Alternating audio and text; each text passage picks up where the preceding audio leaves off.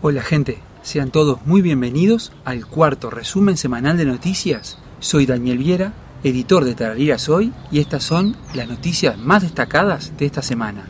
Comenzamos informando que el municipio de nuestra ciudad compró una barredora y realizó nuevos baños en el cementerio.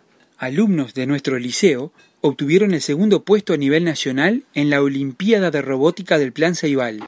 En lo que respecta a la fiesta de la primavera, la gran fiesta de la primavera que tuvimos este año en nuestra ciudad, el viernes se eligieron Miss Primavera y la Reina de Tarariras 100 años. Lamentablemente el sábado, debido al clima, no se pudo llevar a cabo el desfile. Sí se pudo hacer el domingo, día que finalmente concentró toda la actividad. Después del desfile, cantó Lucas Hugo en la plaza colmada de público que deliró con su show. La carroza ganadora, perteneciente a la Escuela 38, unos días después, el Club de Leones hizo entrega del auto al flamante ganador. Para terminar, mencionaremos tres actividades culturales que se realizarán este fin de semana en el Cine Rex de nuestra ciudad.